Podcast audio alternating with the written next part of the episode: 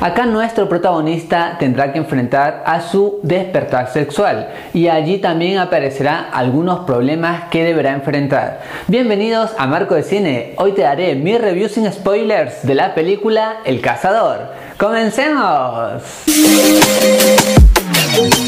Lo que más atrapa a esta película es cómo se va creando el desarrollo en la historia y en los personajes, porque si bien en un principio puede parecer algo liviana, créeme que conforme pasen los minutos se va a volver un poco más compleja. El guion en sí mismo y la creación de los personajes funciona porque se nos va tirando algunos detalles de las personalidades de ellos, así es que siempre se los va conociendo y no son personajes que sean como que 100% buenos o 100% perfectos, al contrario, tenían algunas actitudes que suelen dejar mucho que desear. Si tiene momentos fuertes y buenos, esto se agradece y es como que te pone al límite. También hay otros momentos en que simplemente es como que ya muy regular, algo así un poquito plano y eso hace que uno pierda todas las emociones que venía ganando. Así es que de cierta manera se vuelve algo irregular. Es lamentable esto porque hay momentos muy buenos, pero los otros momentos hace que pierda mucha calidad. Hay situaciones que sorprenden sobre todo desde la mitad hacia el final,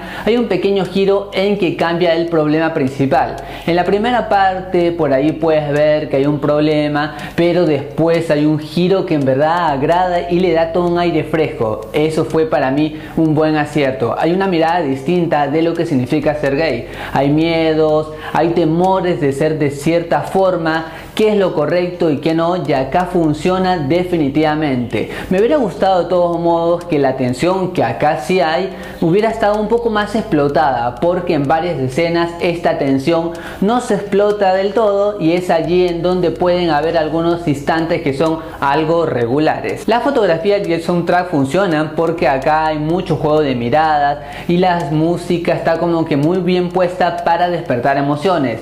Hay un momento en que la cinta cambia un poco de giro en cuanto al género. En un momento te das cuenta que ya no es una cuestión así muy simple, sino más bien es como un thriller oscuro y ahí hace honor al nombre de la historia, al nombre de la película y eso agrada porque es como que ya algo así que no te lo venías venir. Esto es sorprendente y sobre todo siempre tienes una pequeña incertidumbre que no sabes cómo va a terminar toda esta película. Si bien la trama me gustó porque hay chantajes, secretos y esto se ve muy cercano a la realidad, sobre todo con los videos, es como que me hubiera gustado ver un poquito más de una crítica social más contundente, ya que se siente de cierta manera algo que hemos visto o lamentablemente hemos escuchado en las noticias.